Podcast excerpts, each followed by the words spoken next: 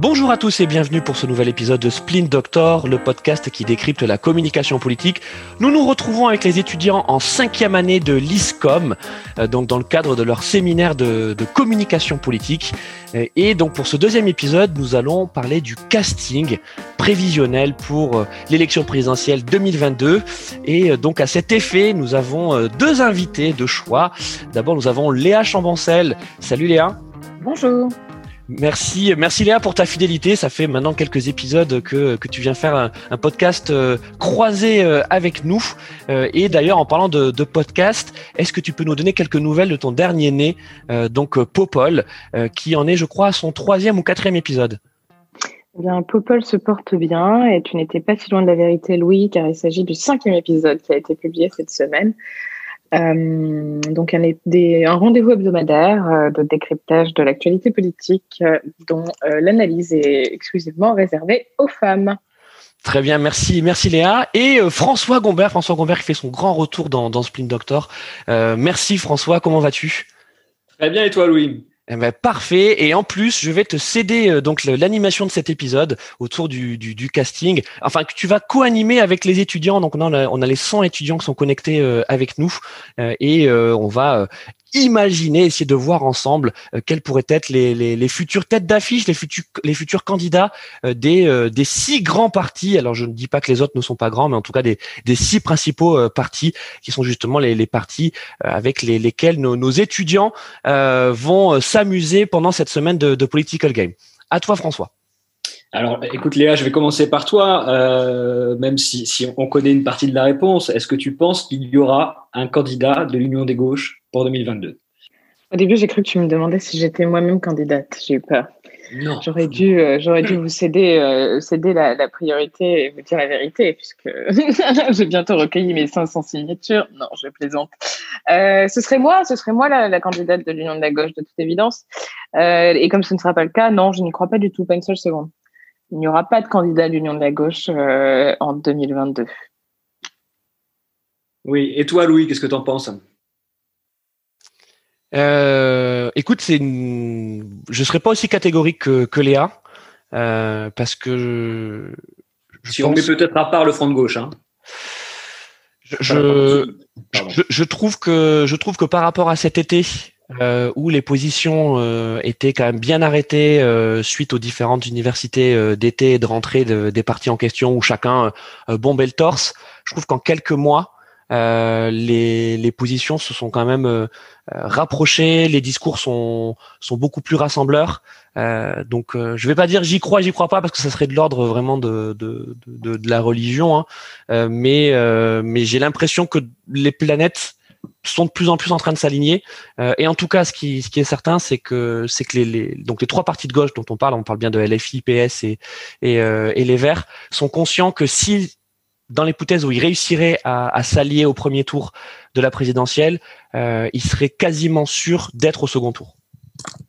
Attends, mais, mais euh, enfin, tu es au courant que Jean-Luc Mélenchon a annoncé qu'il était candidat. Hein je ne vois difficilement comment, euh, comment à partir de là, une union peut se, peut se créer. Enfin, on a quand même un des éléments de la potentielle union qui décide de, de faire sécession au tout début, quoi. Enfin, je sais pas. Ouais, je trouve que les, les planètes s'alignent bien. Ouais, non, je... là, juste oui, attends. Euh, il faut savoir aussi que LV a annoncé qu'ils auraient également un candidat. Hein. Non, mais c'est ça. Déjà, j'aimerais que OPS, euh, chez les Verts, ils soient en capacité de se mettre d'accord sur le, le ou la potentiel candidat qui porterait les couleurs de, des partis respectifs. Et après, euh, non, je, franchement, je, j'aime ton, ton optimisme, hein, Louis. Je trouve ça, je trouve ça euh, tout à fait, euh, tout à fait louable. Mais euh, je crois que je suis beaucoup plus unique que toi, peut-être par des formations professionnelles. Et je crains que, ouais, ce soit impossible. Alors, je vous interromps. Nous avons une question de Lorraine Lévy. Lorraine, c'est à toi. Hello, c'était pour savoir ce que vous pensiez de Anne Hidalgo pour 2022. Est-ce que ça serait possible selon vous? Alors, moi, j'ai envie de vous dire, j'aimerais que ce soit possible. Euh, j'ai beaucoup, beaucoup d'affection pour le Parti socialiste, qui était mon parti d'origine, en quelque sorte, quand j'ai commencé à m'intéresser à la politique. Et je dis, il y a de ça euh, peut-être 10-15 ans facile. néanmoins, j'ai très vite remarqué que le Parti socialiste était un parti très traditionnel, très à la papa. Et pour être très honnête, je pense qu'ils ne sont pas en capacité de laisser les rênes du parti à une femme. Voilà ma réponse. Ok, merci Léa. Euh, un peu dans le, dans, le, dans, le, dans le même style, nous avons une question de Cécile Comté. Cécile, on t'écoute. Oui, bonjour Léa. Euh, ben, pareil que, Fanny, mais moi, ça concernait euh, Christiane Taubira. J'ai vu dans les sondages récemment qu'elle était justement en tête pour, représenter la gauche aux prochaines élections. Et, je voulais connaître votre avis.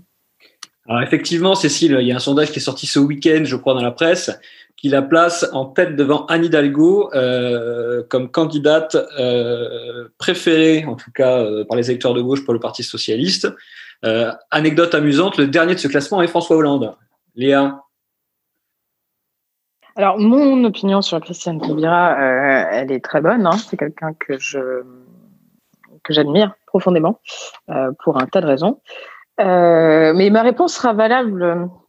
Déjà, pour être très sincère, je ne sais pas si elle-même aura envie euh, d'y aller. Euh, je ne sais pas si elle-même hum, aura envie de représenter euh, un parti socialiste qui ne répond plus vraiment aux valeurs qu'elle défend et qu'elle a défendues. je ne parle pas forcément de l'éclatement en interne, mais je parle vraiment très sincèrement de la, de la posture idéologique du, euh, du Parti socialiste. Je vous rappelle qu'elle a quand même quitté le gouvernement en claquant la porte euh, après l'annonce de la mesure d'échéance de nationalité. Et je ne crois pas que, euh, euh que la relation soit, soit tout à fait apaisée. Euh, voilà ce que je peux ce que je peux en conclure. Donc je ne suis pas certaine qu'elle ait envie d'y aller. Et par ailleurs, même même même réflexion, même constat que celui qui, que je vous ai euh, donné pour, euh, pour Anne Hidalgo, c'est valable pour Christiane Taubira aussi. Oui, il semblerait qu'effectivement, pour Christiane Taubira, soit plus compliqué. Euh, ses liens avec le parti sont plus que distendus. Euh, il y a, je crois savoir, d'assez vives tensions avec les classiques du parti. Euh, je crois donc moyennement également à, à, son retour, en tout cas pour ses échéances électorales. Mais elle, pourrait, euh, elle pourrait imaginer un retour seul. Oui, oui, oui, tout à fait. Après, en politique. Mais euh, pas pour le PS, à mon avis. Non, non, pour le PS, à mon avis, c'est mort. Euh, nous avons une question de Fanny Vaud. Vas-y, Fanny. Oui, bonjour Léa. J'aimerais savoir, d'après vous, quelle tête d'affiche des présidentielles de 2017 on pourrait également retrouver pour celle de 2022 alors ça, c'est une très bonne question. Et d'ailleurs, j'étais sur le point euh, d'aller regarder sur Internet l'intégralité des candidats euh, pour, euh, de 2017, qui sont présentés en 2017. Mais quand François et, Louis ont introduit la thématique du jour et qu'ils nous ont enfin, ils ont parlé du fait qu'on allait se concentrer sur les gros partis politiques, je me suis dit que du coup, c'était moins pertinent. Je pense très sincèrement que on va pouvoir retrouver les mêmes têtes d'affiche que que l'on avait en 2017 pour les petits partis en quelque sorte. Euh, et je pense déjà à euh, Dupont-Aignan qui a fait euh, euh qui a fait acte de candidature euh, très rapidement hein, dès le mois de septembre, qui s'est prononcé, enfin qui a annoncé sa candidature dès le mois de septembre. Et je pense qu'il y a un tas de pardon? Il est très tôt. Oui, très tôt. donc je pense qu'il y a quand même pas mal de de candidats qui portaient les couleurs des petits partis, comme, euh, comme on le dit, mais sans que ce soit péjoratif. Et euh, côté gros partis, bon, on sait déjà qu'il y aura Jean-Luc Mélenchon, hein, c'est une surprise pour personne. Et je pense qu'on sait aussi déjà qu'il y aura Emmanuel Macron et Marine Le Pen. Oui, alors Léa, je, je rebondis juste là-dessus. Qu'est-ce que tu penses d'une éventuelle candidature de, de, de, deux personnalités de la gauche qu'on voit revenir massivement dans les médias, euh, à savoir un candidat malheureux du Parti socialiste, à savoir Benoît Hamon, mais également Arnaud Montebourg, que je vois vraiment sur tous les plateaux télé en ce moment, notamment à l'occasion de la sortie de son livre. Alors, je, je pense qu'il y a une véritable velléité euh, chez Montebourg euh, d'essayer de, se représenter. Euh, je ne crois pas que ce soit le cas euh, chez Benoît Hamon. Enfin, Benoît Hamon, il va. Enfin, peut-être qu'il tâte un peu le terrain, mais je ne crois pas qu'il y ait euh, une véritable envie de euh, repasser par ce qu'il est passé pour, euh, pour sa candidature en, en 2017. en revanche, oui, il est vrai que Arnaud Montebourg est, est en train d'essayer d'occuper de, l'espace médiatique de manière assez, assez euh, comment dire, assez prenante, quoi. Enfin, il est, euh, comme tu dis, il est, très présent. Il a sorti un bouquin. Enfin, bref, c'est un peu la classique. Hein, tous les candidats sortent des bouquins. Donc, peut-être que Montebourg pourrait euh, se présenter comme celui qui, qui sera en capacité de réunir la gauche, mais enfin, on le sait très bien que ce sera un échec. de là à ce qu'il décide de se présenter tout seul, ça, j'en doute quand même. Je sais pas ce que vous en pensez, mais il est quand même en train d'installer vraiment le storytelling du candidat, euh, notamment avec son livre, hein, qui est, comme tu l'as dit, le, grand classique et l'incontournable de l'entrée en, campagne. Euh, oui, mais aura-t-il aura les, les, soutiens nécessaires pour euh, ce. Bah, on est moins sûr. Oui, voilà. Moi aussi, hein, tout le monde a envie d'être candidat, mais enfin bon, heureusement, c'est pas si simple. Bon, nous avons une question d'Evie. Evie, vas-y. Oui, bonjour. Du coup, moi, c'est une question un peu plus générale. Qu'est-ce qui fait alors euh, les qualités d'un bon candidat? Pourquoi il va se démarquer euh, des autres euh, dans son parti? Léa, vas-y. Alors, il faut que ce soit un homme blanc d'une cinquantaine d'années qui dise des choses qui ne soient pas trop clivantes. Voilà. Tu, tu résumerais vraiment ça? Les qualités d'un bon candidat, c'est ça? C'est un homme blanc qui dise des choses pas trop clivantes? J'ai le sentiment que c'est un peu ce que je recherche beaucoup de beaucoup de partis, non? Parce que c'est un peu ce qui fait consensus. En tout cas, c'est un peu le euh, la comment dire la l'incarnation euh, parfaite euh, du, pouvoir aujourd'hui en France. Donc, je pense que c'est un peu le type de candidat qui rassure, parce qu'il faut des candidats. C'est un Joe Biden en quelque sorte. Voilà le candidat idéal en France. encore en 2022, je pense. Mais ce qui m'amène à, la question de Romain Tavenard. Romain, vas-y. Oui, bonjour. Euh, je me demandais, parce que vu que les Républicains ont, quand même vachement de mal à trouver un candidat qui soit populaire, est-ce que Rachida Dati pourrait pas y aller, euh, surtout qu'elle est, quand même vachement populaire auprès de l'électorat et en plus connue? Alors, Rachida Dati aura très certainement envie d'y aller, mais euh, ça, c'est bon pour ce qui reste des LR, hein, du noyau dur. DLR, mais il y a face à elle d'autres euh, d'autres euh, candidats qui. Euh, le problème de, de, Rachida Dati, c'est qu'elle est très. elle reste un peu clivante, elle prend des positions qui sont un peu marquées. je ne pense pas qu'elle fasse consensus au sein des Républicains, pour être sincère. Et j'imagine qu'un profil type Bruno Retailleau ou un truc dans le genre euh, serait en capacité de euh, rassurer, euh, notamment les sympathisants, là. Je pense que Rachida Dati, elle fonctionne très bien à Paris dans le 7e, auprès des sympathisants LR. Très sincèrement, je ne pense pas que le profil des sympathisants LR dans le reste de la France, et peut-être même dans le reste de l'île de France, soit exactement le même et qu'elle ait autant autant de, soutien que enfin, dans les profils plus ruraux et moins, euh, moins urbains. Déjà, euh, et ça c'est dur ce que je vais vous dire, mais euh, Rachida Dati est une femme. Rachida Dati est une femme d'origine maghrébine. et ça, je ne crois pas que ça plaise à tous les sympathisants LR. Donc voilà, pour être sincère, elle pourrait, elle pourrait parce que je pense qu'elle a, elle a, elle a, tout ce qu'il faut. c'est une brillante femme politique, ça c'est certain. Euh, je ne partage pas toujours, euh, voire jamais, euh, ces, prises de position politiques. Néanmoins, c'est quelqu'un de brillant sur le sur, le sur l'aspect politique. Je ne pense pas pour autant qu'elle soit le, profil qui rassure tous les sympathisants LR. Et là, il y a un énorme enjeu, un énorme enjeu de rassemblement au sein, du, au sein du, des républicains. C'est vrai à gauche, mais c'est aussi vrai à droite.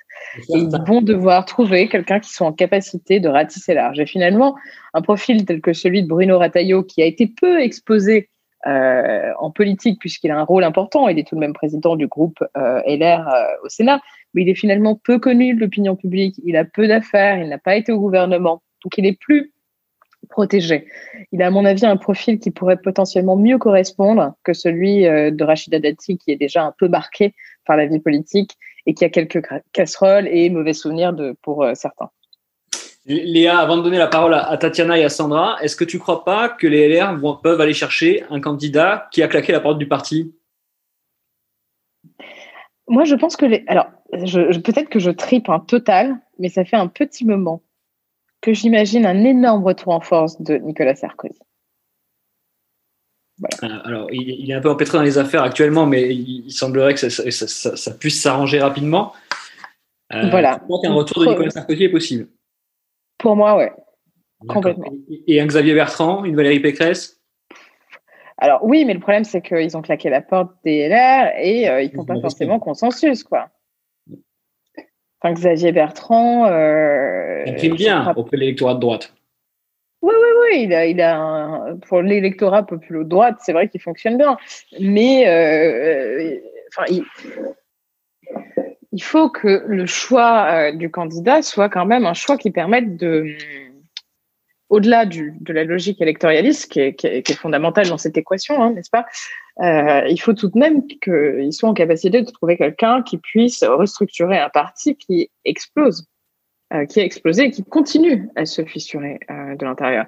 Donc je pense qu'il y a quand même un véritable enjeu de, de, de, de restructuration à travers un candidat qui, encore une fois, moi, je, je, je, pense que Rataillot ferait vraiment le taf parce que euh, il n'y a pas d'histoire, il s'est pas barré, il n'a pas claqué la porte, euh, il l'ouvre pas trop, on le connaît pas forcément, c'est le bon père de famille. Enfin, euh, un Bertrand, j'y crois pas trop. Et Bertrand, dans tous les cas, il a beaucoup trop d'ambition pour euh, pour faire vraiment des concessions à droite, à mon avis, au sein des, des Républicains. Et lui, il ira coûte que coûte. Bah, on, en reparlera peut-être après. Je vais donner la parole à Tatiana qui a une question. Tatiana, vas-y. Oui, bonjour. Euh, bah, en fait, moi, je reste dans le sujet. Donc, c'était chez les Républicains. Euh, vous voyez plus quelqu'un de traditionnel ancré médiatiquement ou quelqu'un de nouveau et surprenant? C'est pour moi la question. Oui, c'est pour toi. Oui, bien sûr. Euh, en fait, je savais pas que c'était une question pour un champion, juste pour moi. tu, es, notre invité VIP aujourd'hui, alors. D'accord, je comprends. Euh, bah, franchement, je pense que non, on sera plus sur un profil qui, euh, qui rassure, mais qui n'est pas forcément très, très médiatique pour autant. Mais en tout cas, je pense pas que ce soit une candidature disruptive à laquelle on aura, on aura le plaisir de de voir. Ok, Sandra avait une question, un, un peu dans ce sens-là également. Sandra, je t'en prie. Oui, euh, moi je me, posais la question, Edouard Philippe, première personnalité politique préférée des Français, est-ce qu'on ne le verrait pas en, tant qu'un peu outsider au dernier moment sortir euh, euh, d'une campagne? Alors je pensais soit sous l'étiquette LR, mais j'étais en train de faire la réflexion, est-ce que peut-être il n'en serait pas aussi son propre mouvement, je sais pas, pour euh, finir euh, les LR euh, et ce qui reste du parti, je ne sais pas. je pense pas que Philippe soit dans l'ambition de, de, se présenter d'une part, même si effectivement il a quand même une, belle popularité, popularité qui pourrait rapidement s'essouffler. Hein. là pour le moment c'est peut-être encore le cas, mais je pense je suis pas certaine. Bref. Euh, et par ailleurs, euh, en ce qui concerne euh, la possibilité de, de, représenter les républicains à l'élection, ça, j'y crois pas une seule seconde. je pense que plus personne peut le voir au sein du parti. Il a peut-être encore deux, trois potes, mais non, non, je pense que c'est, c'est, pas possible, ça, clairement. Ok, il y a une question de, de Fanny Vaud. Fanny, à toi, et ça concerne pas forcément les LR, hein, ça peut concerner d'autres partis. On t'écoute, Fanny. Oui, j'aimerais rebondir tout à l'heure sur ce que vous avez dit, euh, Léa, sur euh, les, qualités d'un bon, euh, candidat. Alors évidemment, c'est un constat assez vrai, mais qui fait un peu mal au cœur et j'aimerais être un peu plus optimiste.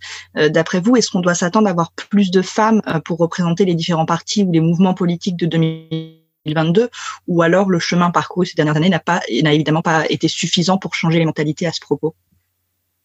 Euh, non, je pense qu'effectivement, il va falloir attendre encore un, certain temps avant qu'il y ait les profils féminins qui, émergent, euh, surtout dans les partis euh, dits traditionnels. on pourrait. Alors, moi, je, me disais que ça aurait pu être une possibilité. il y a quand même Marine Le Pen. Hein. Oui, oui, hormis, hormis Marine Le Pen, mais je, je vais dire un truc horrible, mais euh, je suis pas sûre que ce soit vraiment une femme. enfin, pardon, non, c'est horrible je je plaisante. non, non, je plaisante.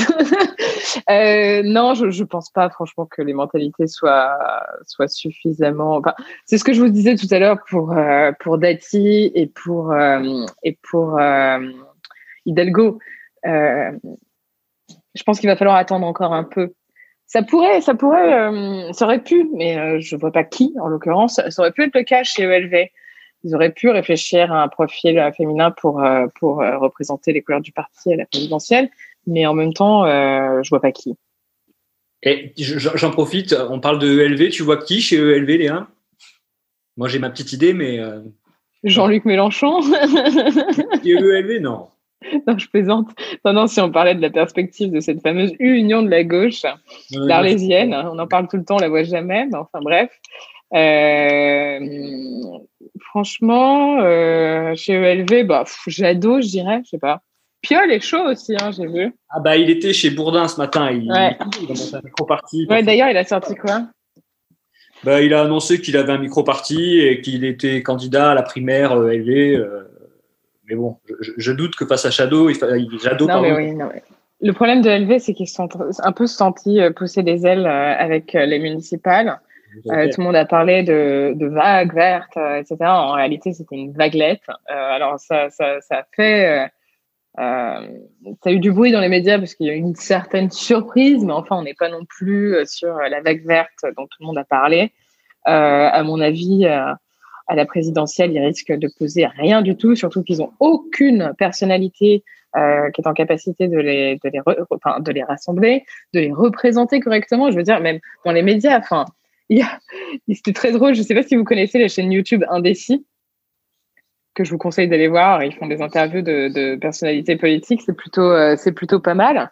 Euh, et ils sont, ils sont allés faire des micro-trottoirs en demandant aux jeunes s'ils connaissaient, s'ils connaissaient le nom de Yannick Jadot. Bah, personne connaissait, donc euh, on part de loin quand même. Surtout pour un parti qui est censé euh, rameuter à jeunes, euh, rameuter chez les jeunes. euh, Ouais, exactement, exactement. Donc non, franchement, ELV, moi, je, j'ai rien contre eux, hein, mais je pense pas que ce soit un parti qui, qui serait en capacité d'être un véritable parti de gouvernement. D'ailleurs, on a vu le bordel que ça a été les quelques premières semaines de, de prise de fonction, euh, de prise de fonction des nouveaux maires euh, ELV, euh, qui à Bordeaux avec l'histoire du Saint-Pain de Noël, euh, qui à Lyon avec l'histoire du Tour de France. Enfin, je veux dire, politiquement, ils sont tirés une balle dans le pied au, bout de quelques jours de prise de fonction. Non, c'est chaud. Je pense qu'en fait, le problème de LV, c'est que ça a toujours été un parti d'opposition, petit parti d'opposition, et que ça n'a jamais été un parti de gouvernement. Et passer d'un parti d'opposition à un parti de gouvernement, c'est quand même quelque chose, waouh, de quand même assez, euh, assez compliqué, en fait. La transition n'est pas si évidente que ça. Donc, du coup, ils continuent à faire un peu d'opposition alors qu'ils sont en train de, enfin, ils ont pris les, leurs fonctions dans certains, euh, dans certains endroits. Et, euh, et tout ça pour vous dire que je suis pas franchement convaincue par, euh, par leur capacité à, euh, à obtenir beaucoup de votes et d'adhésion pour, euh, pour 2022. Je, je fais une exception d'Éric Piolle quand même, parce que Éric Piolle euh, est en place depuis un certain temps et euh, euh, il a fait preuve euh, d'une capacité à gouverner qui était assez, euh, assez euh, remarquable. Euh, c'est la ville de Grenoble où il est. Et euh, il y a quand même eu des, de belles avancées euh, et il y a quand même une très bonne euh, adhésion euh, de la part des, des Grenoblois autour de, autour de sa personnalité. Donc, euh, ce serait peut-être le profil intéressant pour, euh, pour 2022 pour les Verts. Mais enfin, encore une fois, ça dépasse pas l'agglomération de Grenoble. Quoi. Ah, Pi- Piolle qui en plus vient euh, du, monde professionnel, c'est un scientifique à la base, euh, donc qui, a quand même une, expérience du, du, monde, enfin du privé, puis de la politique, puis qui est, qui est en plus un élu local, donc qui est, qui est une candidature plutôt intéressante effectivement. Je vais passer la parole à Narindra, qui a une question pour toi Léa. Euh, oui, bonjour Léa. Euh, je voulais te demander, avec, avec l'offre politique actuelle, est-ce qu'il est possible de voir émerger un candidat qui a créé la, dis- la disruption comme l'a fait Emmanuel Macron, ou est-ce que Emmanuel Macron peut encore euh, la recréer pour ses élections de 2022 Alors, Emmanuel Macron, c'est un candidat, ça, ça ne fait aucun doute. avec une, une, candidature beaucoup moins disruptive que celle qu'il voulait, beaucoup moins anti-système que celle qu'il voulait, puisque il va très certainement faire campagne sur sur des, thématiques plus à droite. Qu'est-ce qui prétendait être un ni, ni, ni gauche ni droite Est-ce qu'on peut avoir une candidature comme la sienne qui émerge? Rien n'est véritablement exclu, mais à ce stade, euh, à moins d'avoir une très bonne surprise, je ne vois pas trop qui pourrait, euh, qui pourrait se, se, distinguer. Enfin, je ne sais pas ce que vous en pensez, Louis et, François, mais très sincèrement, Emmanuel Macron, à l'heure où nous sommes en train de parler, c'est-à-dire un an et demi de l'échéance, on comprenait qu'il y avait déjà des velléités. On savait que sa personnalité plaisait, qu'il était euh, séduisant, euh, qui plaisait beaucoup aux Français et il commençait à se positionner un peu, euh, un peu euh, en potentiel candidat sans véritablement le dire. D'ailleurs, il a attendu l'avant-veille alors qu'en réalité, il est en campagne depuis des lustres. Bref, ce que j'ai trouvé très drôle d'ailleurs quand ils ont tous critiqué le fait que Jean-Luc Mélenchon annonce sa candidature super tôt. En réalité, Emmanuel Macron est en campagne sans le dire. Donc bref, ça c'est ce que je pense.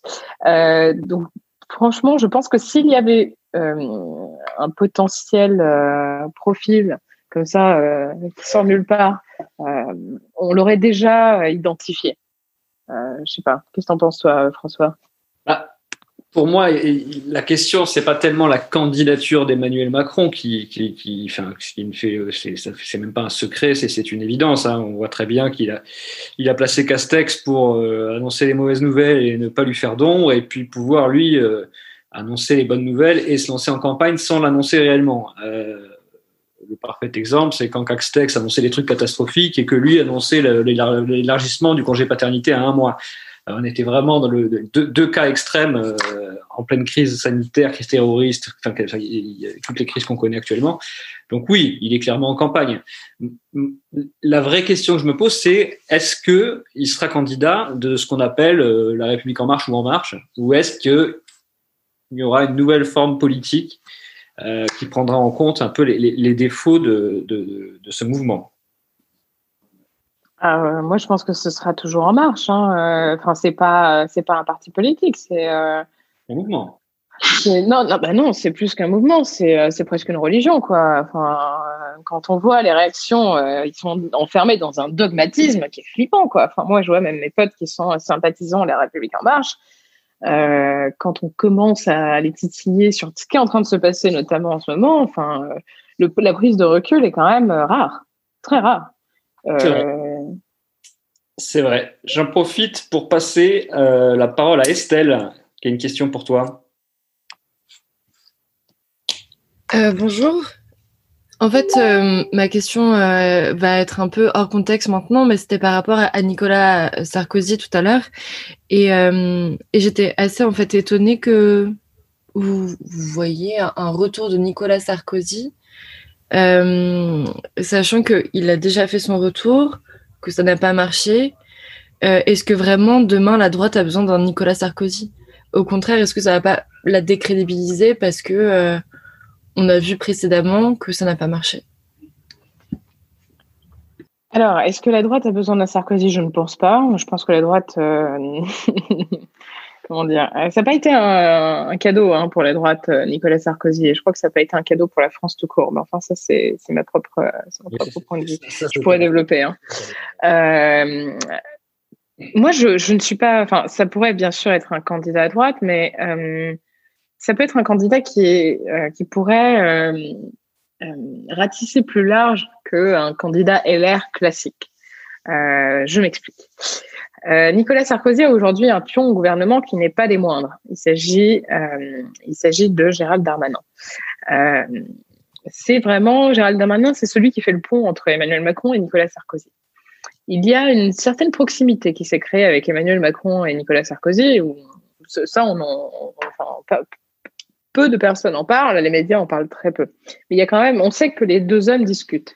Euh, je pense que si Emmanuel Macron se foire, pour une raison ou pour une autre, je pense que Nicolas Sarkozy serait en capacité non seulement euh, de faire plaisir à, un certain nombre de sympathisants à droite, pas tous, mais quand même pas mal, euh, et aussi, pour, pour des raisons nostalgiques et compagnie, enfin bref, euh, et aussi pourrait séduire pas mal de l'électorat LREM.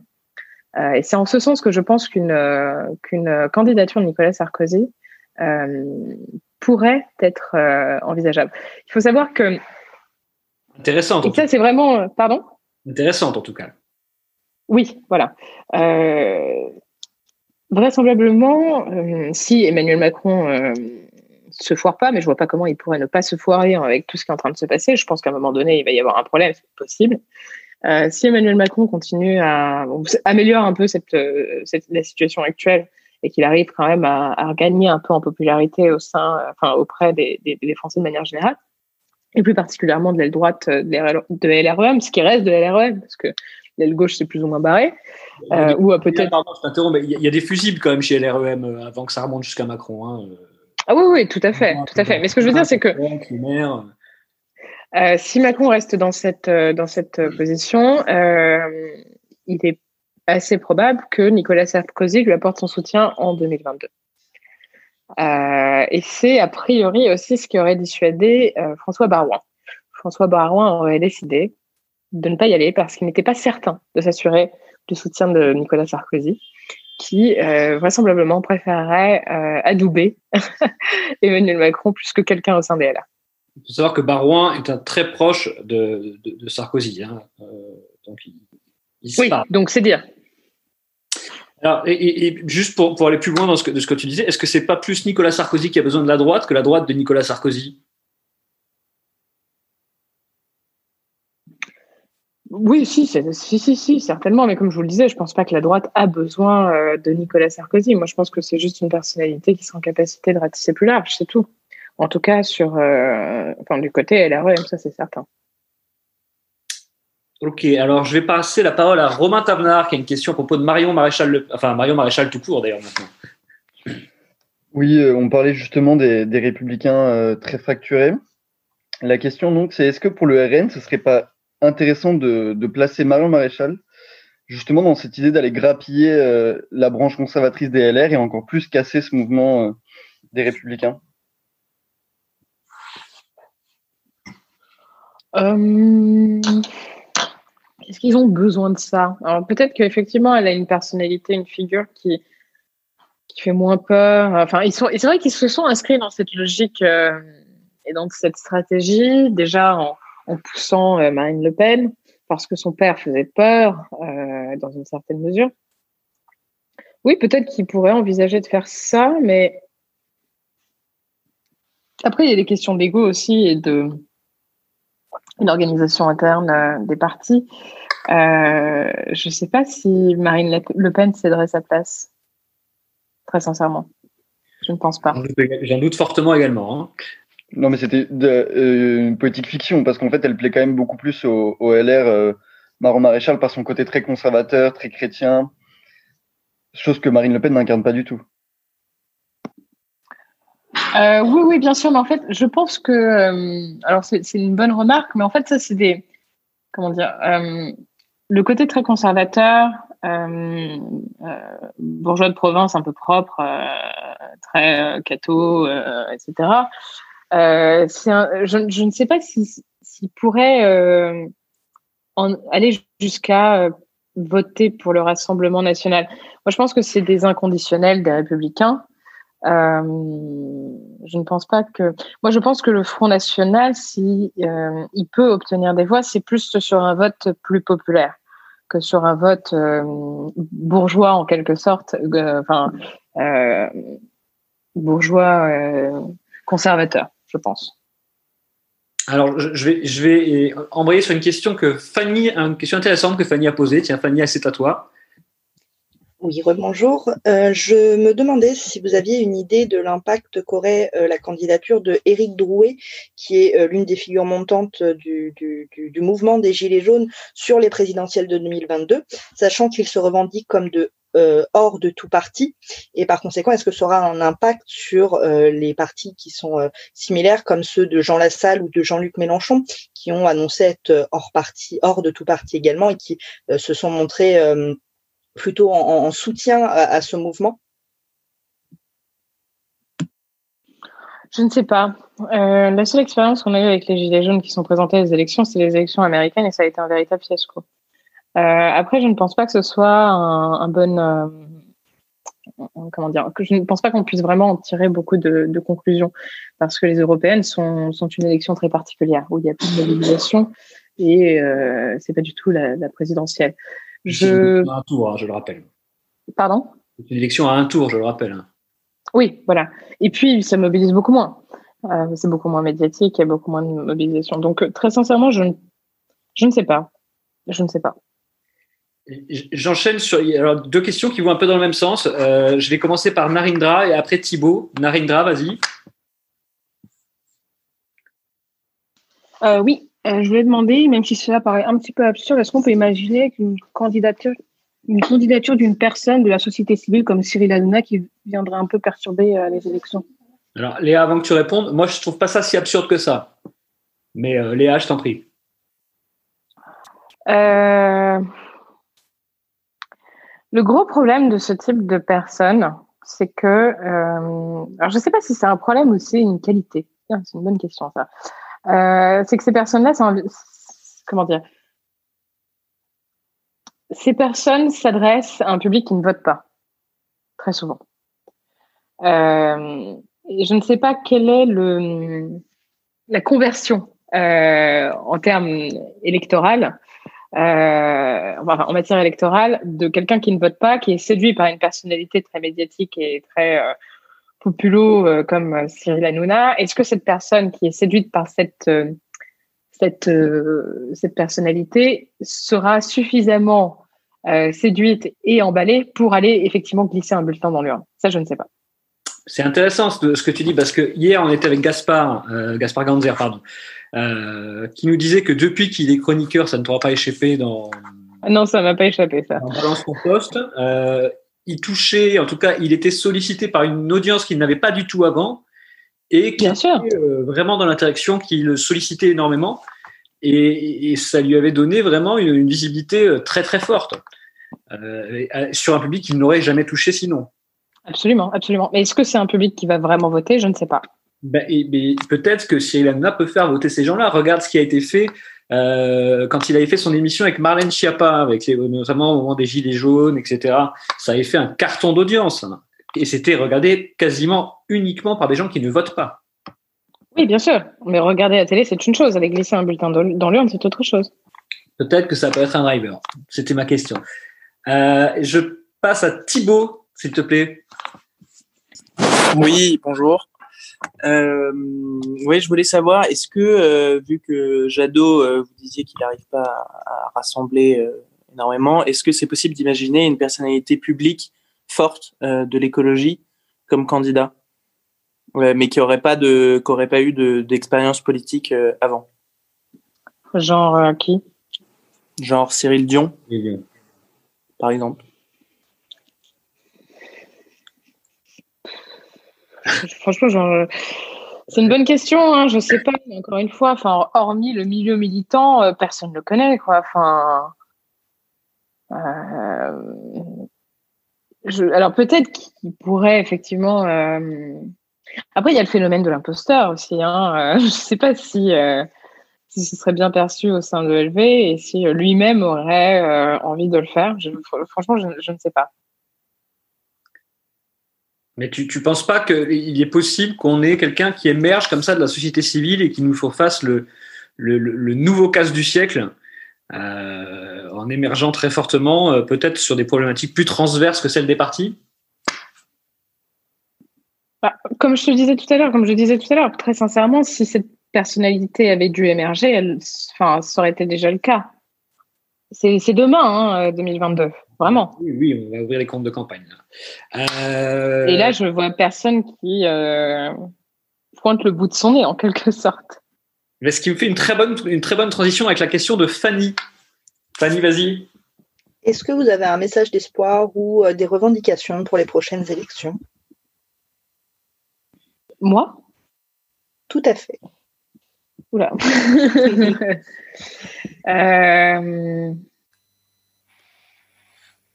Alors oui, moi j'ai une, pas forcément une revendication, mais en tout cas un, message d'espoir, euh, ce serait qu'on sorte d'une logique, euh, euh, comment dire, très euh, excluante de, euh, la perception de notre société actuellement. Euh, on parle beaucoup de, de société divisée, euh, surtout avec ce qui est en train de se passer, euh, les violences policières, on parle vraiment d'une France euh, totalement euh, irréconciliable, euh, qui opposerait progressistes et populistes. Euh, je pense qu'il est vraiment important de sortir de cette logique parce qu'on a vu que les progressistes qui se, déclaraient progressistes n'étaient pas si progressistes. Et là, je parle plus particulièrement des, marcheurs de la République en marche. Euh, et qui sont finalement un peu un peu populistes aussi. Moi, ce que je souhaiterais, si j'ai un, un- si, si on pouvait euh, sortir un peu de cette logique-là, peut-être avec une, une, une, euh, J'aimerais vraiment une candidature euh, surprenante, en fait, euh, qui puisse être en capacité de dépasser un peu ces clivages. Parce que le problème des candidatures qu'on a actuellement, c'est que ce sont des personnes qui surfent sur ces clivages et qui s'en nourrissent euh, pour, euh, pour faire campagne. Et je pense que euh, si on arrivait à avoir une personnalité qui est en capacité de prendre suffisamment de hauteur et de recul pour euh, sortir de, de, cette logique-là, on aurait peut-être une, euh, une capacité à rassembler les Français autour d'un projet désirable.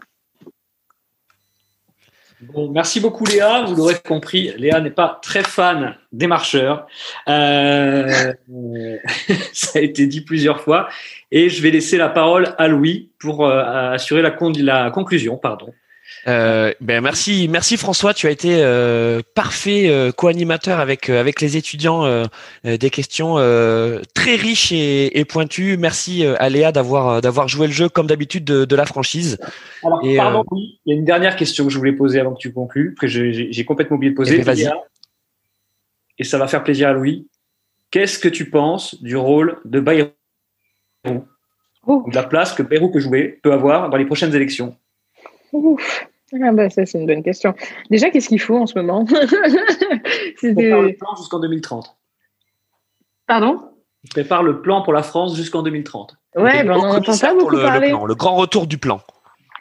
C'est cool, on en attend, enfin on en entend pas beaucoup parler. Ça aurait été une occasion pour lui de gagner un peu en, en visibilité. Euh, pff, franchement, je pense que le, le centre euh, déjà a trouvé euh, une opportunité chez Emmanuel Macron et chez les marcheurs, enfin, chez En Marche. Euh, je, ne crois plus, enfin en gros, concrètement, je ne pense pas que François Bayrou ait encore beaucoup de rôle politique aujourd'hui. Euh, et c'est aussi valable euh, au sein de, du centre, quoi. Enfin, je- j'ai pas l'impression qu'ils sont en capacité de rassembler qui que ce soit. On s'en fout un peu de son avis désormais. Enfin, les, ceux qui sont proches de Macron sont proches de Macron et ont trouvé leur leader. Euh, ceux qui ne le sont pas vivotent un peu. Euh, je pense pas que ça ait d'impact euh, particulier. Non, mais c'est vrai que là où tu as raison, Léa, c'est que c'est qu'en à peine trois ans, euh, euh, Emmanuel Macron a, a quand même fait table rase de, de, de toutes les autres euh, figures de premier plan du centre. quoi. C'est qu'aujourd'hui, il est, il, est, il, il est, il est incontournable parce qu'il s'est rendu incontournable. Oui, oui, c'est ça, exactement, exactement. Merci, merci beaucoup euh, Léa. Euh, J'espère que, que les étudiants ont, ont apprécié ce moment avec toi euh, et qui te retrouveront bah, très vite autour de tes nombreux podcasts. Et puis, je sais que tu interviens également régulièrement sur France Info. France Info euh, TV. France Info TV. Euh, donc euh, non, mais comme quoi il y a, il y a aussi du euh, des, des échanges entre médias. hein. On part du podcast pour ensuite revenir vers les médias traditionnels. Donc ça veut dire aussi que les médias traditionnels euh, regardent ce qui se passe sur ce qu'on appelle entre guillemets les nouveaux médias. Tout à fait. Euh, super. Et passe une excellente journée, Léa. Merci et, beaucoup. euh, et puis, euh, n'hésitez pas à aller la suivre sur les, sur les réseaux sociaux. Elle est très active sur Twitter. Sur Twitter, vous allez beaucoup rigoler. hein. Beaucoup de second degré, Léa. Merci Louis, c'est bien de préciser. À bientôt, Léa. Salut. Merci encore. Bonne journée à tous. Merci François, merci Louis. Bye.